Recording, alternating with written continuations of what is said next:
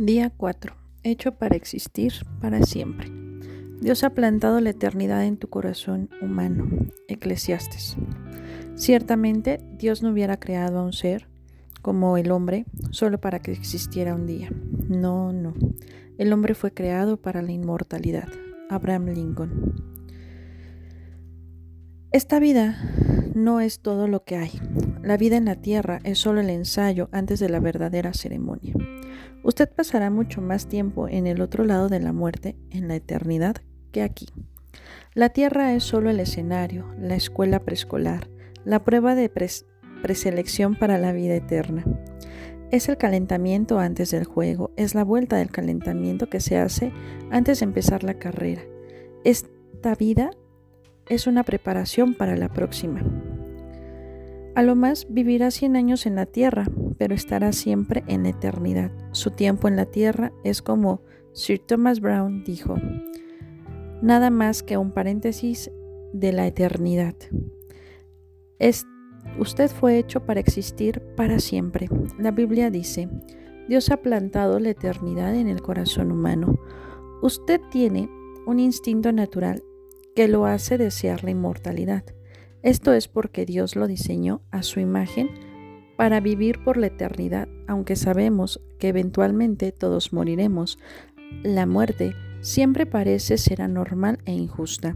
La razón por la que pensamos que deberíamos de vivir para siempre es porque Dios diseñó nuestros cerebros con ese deseo. Un día su corazón dejará de latir.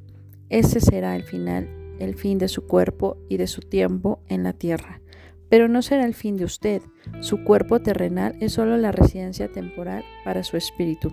La Biblia llama a su cuerpo terrenal como una tienda de campaña, pero se refiere a su futuro cuerpo como una casa. La Biblia dice, cuando esta tienda de campaña en la que vivimos, significa nuestro cuerpo aquí en la tierra, sea demolida, Dios tendrá una casa en el cielo para nosotros en la cual viviremos un hogar que Él mismo ha hecho, el cual durará por siempre. Si bien vivir en la tierra nos ofrece muchas escogencias, la eternidad solo nos ofrece dos, el cielo o el infierno. Su relación con Dios en la tierra determinará su relación con Él en la eternidad. Sí, aprende a amar y a confiar en Jesús, el Hijo de Dios, estará invitado a pasar el resto de la eternidad con Él. Pero por otro lado, si rechaza su amor, su perdón y su salvación, se la pasará la eternidad separado de Dios para siempre.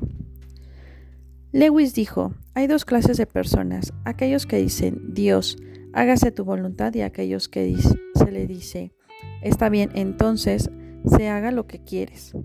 Desgraciadamente, mucha gente tendrá que soportar una eternidad sin Dios porque escogen vivir sin Él aquí en la tierra. Cuando comprendan plenamente que la vida es más que solo el aquí y el ahora, se darán cuenta que la vida es solo una preparación para la eternidad. Entonces empezará a vivir diferente, empezará a vivir a la luz de la eternidad. Y esto determinará cómo maneja cada relación, cada actividad y cada circunstancia. De pronto, muchas actividades, metas e incluso problemas que le parecieran ser tan importantes se le volverán triviales, insignificantes y hasta indignos de su atención. Cuanto más cerca viva de Dios, más pequeño le parecerá todo. Cuando vive a la luz de la eternidad, sus valores cambian, usa su tiempo, su dinero y su sabiduría. Le da, más, le da mayor prioridad a sus relaciones y a su carácter que a la fama, a las riquezas o a los logros e incluso que a su diversión. Sus prioridades son reorganizadas. Mantenerse al día con las novelas, las modas y los valores populares simplemente ya no te importan tanto. Pablo dijo, una vez pensé que todas esas cosas eran importantes, pero ahora considero sin valor debido a lo que Cristo ha hecho. Su tiempo en la tierra fuese todo lo que consiste en su vida, le surgiría que empezara a gozar al máximo inmediatamente. Podría olvidarse de ser bueno y ético y no tendría que preocuparse de ninguna de las consecuencias de sus acciones. Podría dedicarse a ser totalmente egoísta porque sus acciones no tendrían ninguna repercusión a, lo largo, a largo plazo. Pero Y esto es lo que hace la diferencia. Cuando muera no dejará de existir. La muerte no es una terminación, sino una transición a la eternidad. Y por lo tanto hay consecuencias eternas que todo lo hace en la tierra. Cada acto de nuestras vidas toca una cuerda que vibrará en la eternidad. El aspecto más nocivo de la vida contemporánea es, que solo se piensa a corto plazo. Para sacar el máximo provecho de su vida tiene que mantenerse continuamente la visión de la eternidad de su mente y el valor de la eternidad de su corazón. La vida es mucho más que lo que el aquí y ahora es. El hoy es la punta visible del témpano. La eternidad es el resto de la vida, que no debajo de la superficie, que no se ve debajo de la superficie. ¿Cómo será estar en la eternidad con Dios? Francamente, la capacidad de nuestros cerebros no puede asimilar la maravilla y la grandeza del cielo. Sería como tratar de descubrir el Internet a una hormiga. Es furútil. La palabra no ha sido, no han sido inventadas, que puedan hacer posible explicar la experiencia de la eternidad. La Biblia dice, ningún mero hombre jamás ha visto, oído o imaginado qué maravillosas que son las cosas que Dios tiene en la lista para aquellos que aman al Señor. Sin embargo, Dios nos ha dado vislumbres de la eternidad en su palabra. Sabemos en ese momento, Dios está preparando un hogar eterno para nosotros en el cielo. Nos reunimos con nuestros seres amados que fueron creyentes estaremos libres de todo dolor y de todo sufrimiento. Seremos recompensados por nuestra fidelidad en la tierra y eso se nos será asignado, trabajo que nos deleitará hacer. No estaremos acostados en las nubes con halos o tocando arpas. Disfrutaremos de una comunión interrumpida con Dios y Él disfrutará de nosotros por siempre y para siempre, sin límites y sin fin. Un día Jesús dirá, vengan ustedes que son bendecidos por el Padre, tomen su herencia, el reino preparado para ustedes desde la creación del mundo.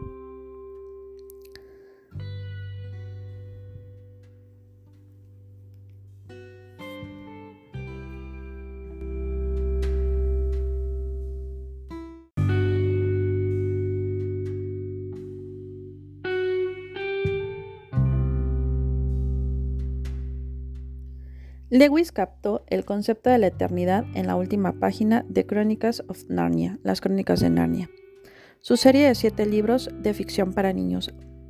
Para nosotros este es el fin de todas las historias, pero para ellos solo es el comienzo de la verdadera historia.